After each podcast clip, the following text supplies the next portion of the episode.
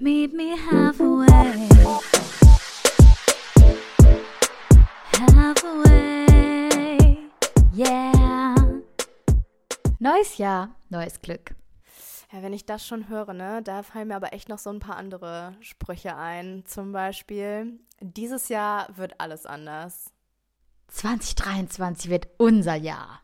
Das sagt man aber auch echt jedes Jahr. Aber New Year say me because I'm perfect. Oh ja, da kenne ich auch noch ein paar. Neues Jahr, neues Ich. Oder 2023 kann nur besser werden. Das haben wir 2021 auch gedacht, dass es nach 2020 nicht mehr schlimmer werden kann. Aber siehe da, es kam alles anders. Unser Podcast ist ja nicht einfach nur ein Laber-Podcast. Ich finde, dass wir ja schon quasi einen Bildungsauftrag haben, oder? Den wir uns selbst erteilt haben. Spaß beiseite. Wir haben ja für die Folge ein paar Zahlen vorbereitet. Also, beziehungsweise du. Mir fällt aber gerade ein, ähm, wir wollen das ja nicht nur in dieser Folge machen. Daher, lass uns doch da so eine kleine Kategorie draus machen. Kennst du noch Familienduell? Ja, klar. Vor allen Dingen äh, kennst du diese Best-ofs mit den ähm, 100 Leute haben wir gefragt. Nennen Sie mir einen spanischen Vornamen. Und dann sagt die Person Sepp. Ja, ich habe da auch einen. 100 Leute haben wir gefragt. Nennen Sie mir ein gelb-schwarzes Insekt. Giraffe. okay, perfekt. Dann kommt jetzt die Kategorie. Wir haben 100 Leute gefragt.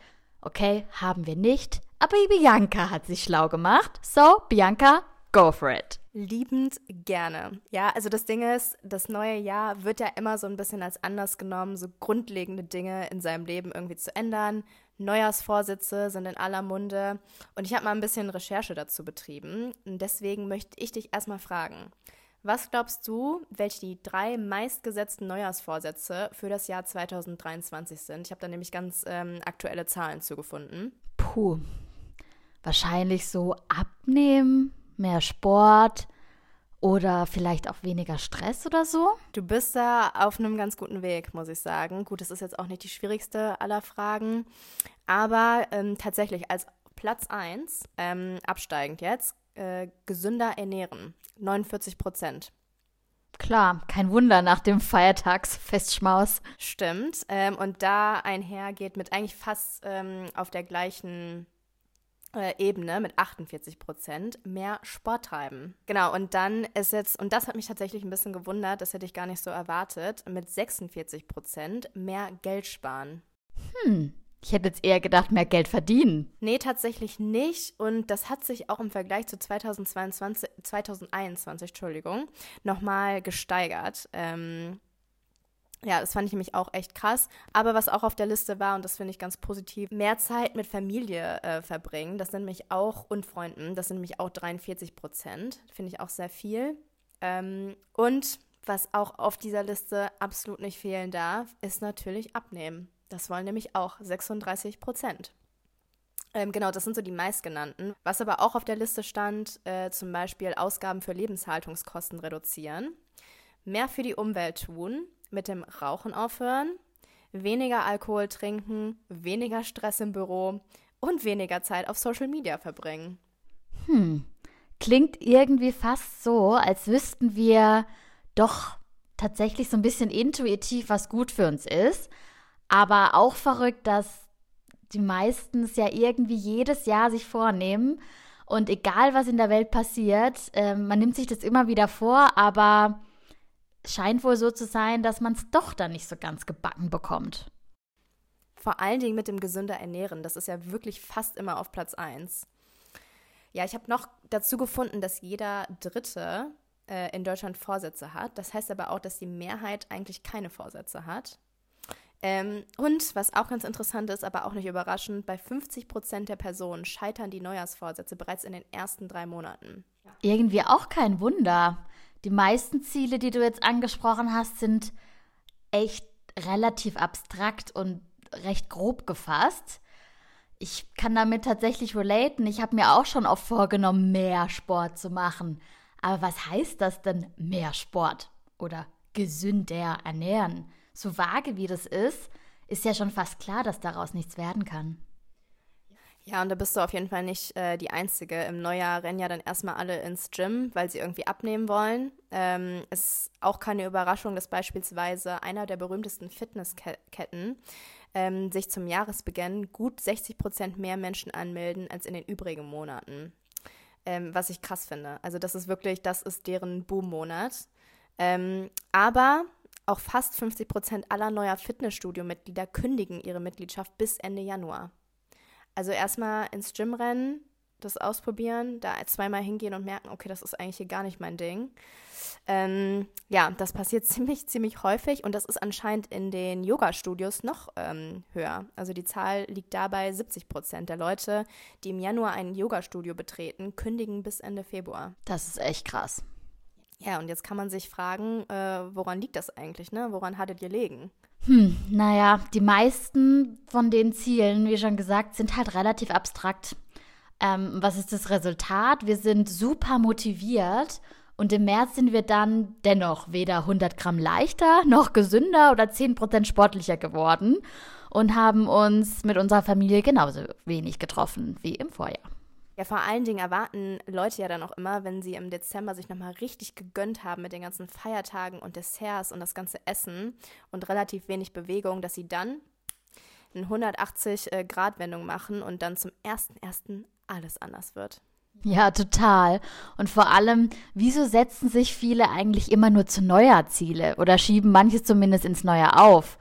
Wenn man wirklich was verändern will, dann kann und sollte man wirklich jetzt starten. Wir können eben, da kommt die Philosophin aus mir raus, tatsächlich immer nur jetzt was verändern. Zeit ist auch eh Menschen gemacht. Es ist von uns konstruiert.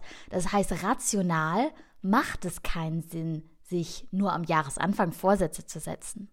Ja, voll. Und sind wir mal ehrlich, diese Vorsätze sind halt auch teilweise echt unrealistisch, ne? Also viele Leute wollen sich gesünder ernähren, dann noch mehr Sport machen und zusätzlich mehr Zeit mit Freunden und Familie verbringen und dann noch Geld sparen. Ja, und dann, wenn es nicht klappt, äh, kehren viele wieder zu alten Gewohnheiten zurück.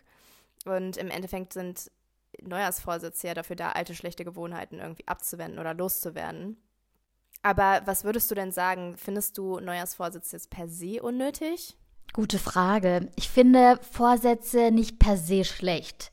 Sie können eigentlich ganz geil sein, wenn man sie richtig umsetzt, auch wenn es rational nicht ganz so viel Sinn macht, was aufzuschieben, was man sich vornimmt kann der Jahreswechsel doch tatsächlich dem Ganzen so einen Rahmen für was Neues geben, was eine Zielsetzung halt einfach begünstigt. Man hat Lust auf was Neues, hat eine gewisse Anfangsmotivation, was wiederum zu einem Momentum führen kann. Wichtig ist dann halt nur, dass man das Momentum auch wirklich nutzt. Das heißt, obwohl rational eher weniger sinnhaft, kann es emotional gesehen schon Sinn machen. Ich zum Beispiel mich letztes, wollte mich letztes Jahr stärker vegan ernähren und einfach insgesamt wieder etwas gesünder. An sich habe ich mich jetzt nicht super Junkfood-mäßig ernährt, aber ich hatte halt ähm, letztes, also beziehungsweise jetzt vorletztes Jahr, so von Oktober bis Dezember einfach eine super ungesunde Phase und habe mich nicht mehr so ganz wohl gefühlt. Und ähm, ich bin halt einfach ein kleines Schneckermaul und mag Süßes. Ähm, und dann habe ich drei Wochen tatsächlich radikal vegan Fasten gemacht, so mit Smoothie, Brühe und, und, und. Aber quasi als Kickstart, um mich wieder allgemein gesünder zu ernähren, also dauerhaft. Das heißt, in meiner Erfahrung kann es schon Sinn machen, erstmal etwas ein bisschen radikaler anzugehen und dann aber halt das Momentum mitzunehmen, um es nachhaltig zu integrieren. Ich habe jetzt zum Beispiel auch das Ganze wieder vor. Nächste Woche geht's los. Da bin ich dann wieder im veganen Fastenmodus unterwegs. Ja, sehr cool. Aber hat es denn dann auch äh, geklappt? Also ich würde sagen, ja. Ich bin zwar immer noch ein Schleckermaul und darf mich da immer wieder ein bisschen im Zaum halten, aber ich kann tatsächlich an einer Hand abzählen, wie oft ich jetzt letztes Jahr Fleisch gegessen habe. Das heißt, ich habe es durchgezogen, würde ich sagen. Und wie, wie genau hast du das denn gemacht? Also hast du dir dann irgendwie direkt am Anfang des Jahres irgendwie Ziele gesetzt? Weil, also meiner, meiner Erfahrung nach kommt es ja dann irgendwie auch stark darauf an, wie man sich die Ziele setzt. Ne? Also ähm, ja, sich einfach irgendwie ein hochgestecktes, äh, unrealistisch, unrealistisches äh, Ziel zu setzen. Klar, also geht ja meistens irgendwie nach hinten los. Aber wie hast du das denn gemacht? Absolut. Wenn der Vorsatz oder das Ziel halt so schwammig ist, dann, dann es nichts. Ich habe ähm, hab mal vier Jahre bei Google gearbeitet und da war der Interviewprozess und auch super viel allgemein im Arbeitslauf immer sehr strukturiert, auch die Zielsetzung. Da war, haben wir zum Beispiel ähm, viel mit so Smart Goals gearbeitet. Da hast du vielleicht auch schon mal von gehört. Wer kennt sie nicht? das stimmt. Und ähm, für jetzt diejenigen, die es vielleicht nicht kennen oder als kleinen Reminder, SMART steht in dem Fall für Specific. Das heißt, es muss ein spezifisches Ziel sein. Zum Beispiel, wenn du dir vornimmst, mehr Sport zu machen, dann könnte das sein, im Januar gehe ich zum Yoga. Dann muss es aber auch measurable sein, also messbar. Dann wären wir zum Beispiel bei, im Januar gehe ich zweimal die Woche zum Yoga dann muss es aber auch achievable sein. Das heißt, ist es realistisch, dass ich jetzt zweimal die Woche zum Yoga gehe? Ich denke ja, wenn ich mir direkt jeden Tag vornehmen würde, das also jeden Tag zu machen, wäre es vielleicht nicht ganz so achievable. Oder innerhalb von einer Woche einen Sixpack zu haben. I wish. Also das heißt, es muss schon irgendwo realistisch sein. Dann sollte das Ganze aber bestenfalls noch relevant sein. Das bedeutet beispielsweise, wieso setzt du dir das Ziel? Ähm, in meinem Fall zum Beispiel, weil ich einen gesunden Lebensstil führen möchte und lange fit bleiben will. Oder, was auch ein super verständnisvolles Ziel ist, einfach einen heißen Body haben will. You name it. Also es kommt natürlich ganz äh, äh individuell drauf an. Und zu guter Letzt sollte es time-bound sein. Dafür steht das T, also zeitlich begrenzt. Damit wären wir dann zum Beispiel bei bis Ende Januar werde ich mindestens zweimal die Woche Yoga machen, zu Hause oder im Studio. Ja, finde ich, also ich finde das mit den Smart Goals tatsächlich ähm, ganz cool. Ich meine, es kommt ja irgendwie so aus dem Unternehmenskontext, aber ich finde tatsächlich, dass man das auch gut auf sein persönliches Leben äh, anwenden kann. Ne? Also dieses, was du jetzt am Ende gesagt hast mit dem bis Ende Januar werde ich mindestens zweimal die Woche Yoga ähm, machen, könnte man halt auch umdrehen. Ne? Also man kann das Ganze auch noch sagen, ich will im Januar achtmal zum Yoga gegangen sein. Das ist quasi im Endeffekt das Gleiche. Dann hat man das halt nicht pro Woche, sondern du kannst halt in einer Woche auch mal dreimal gehen und in der anderen Woche dann nur einmal beispielsweise, um das ein bisschen flexibler zu machen. Deswegen, man hat da auch noch irgendwie ganz guten Spielraum. Ich finde auch ähm, allgemein wichtig, sich Meilensteine ähm, noch zu setzen. Ne? Also man hat irgendwie diese Smart Goals, ähm, aber dass man dann auch noch eben diese kleinen Wins feiert. Also wenn ich jetzt das Ziel habe, irgendwie ein Sixpack zu haben, was ich nicht haben möchte, aber ähm, ne, irgendwie, wenn ich das, wenn das mein Ziel sein sollte, ähm, dann kann ich mir halt kleine Zwischenziele setzen. Ne? Ja, also ich finde es einfach allgemein wichtig, dass man eben auch ein großes Ziel hat, aber dann eben auch Unterziele.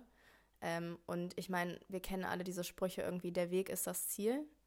Ähm, und ich muss sagen, es gibt viele Sprüche, und das werden wir in diesem Podcast auch noch sehr viel besprechen, viele Sprüche einfach keinen Sinn ergeben und total, äh, also teilweise echt dumm sind.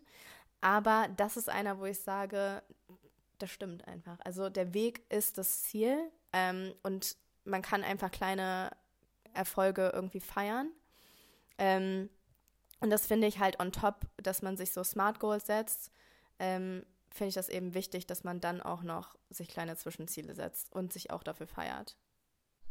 Absolut. Und ja gut, jetzt ähm, wissen wir, oder jetzt wisst auch ihr, wie wir zu Vorsätzen stehen. Das heißt, per se, top Idee, wenn richtig umgesetzt.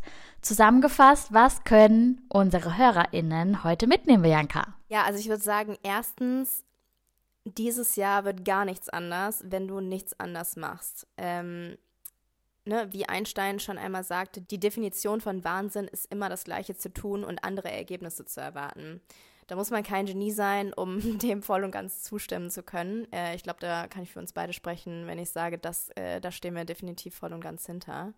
Ähm, genau, also das ist so ein bisschen das Erste, dass ne, dieses Jahr, wenn du nichts anderes machst, dann wird auch nichts anders.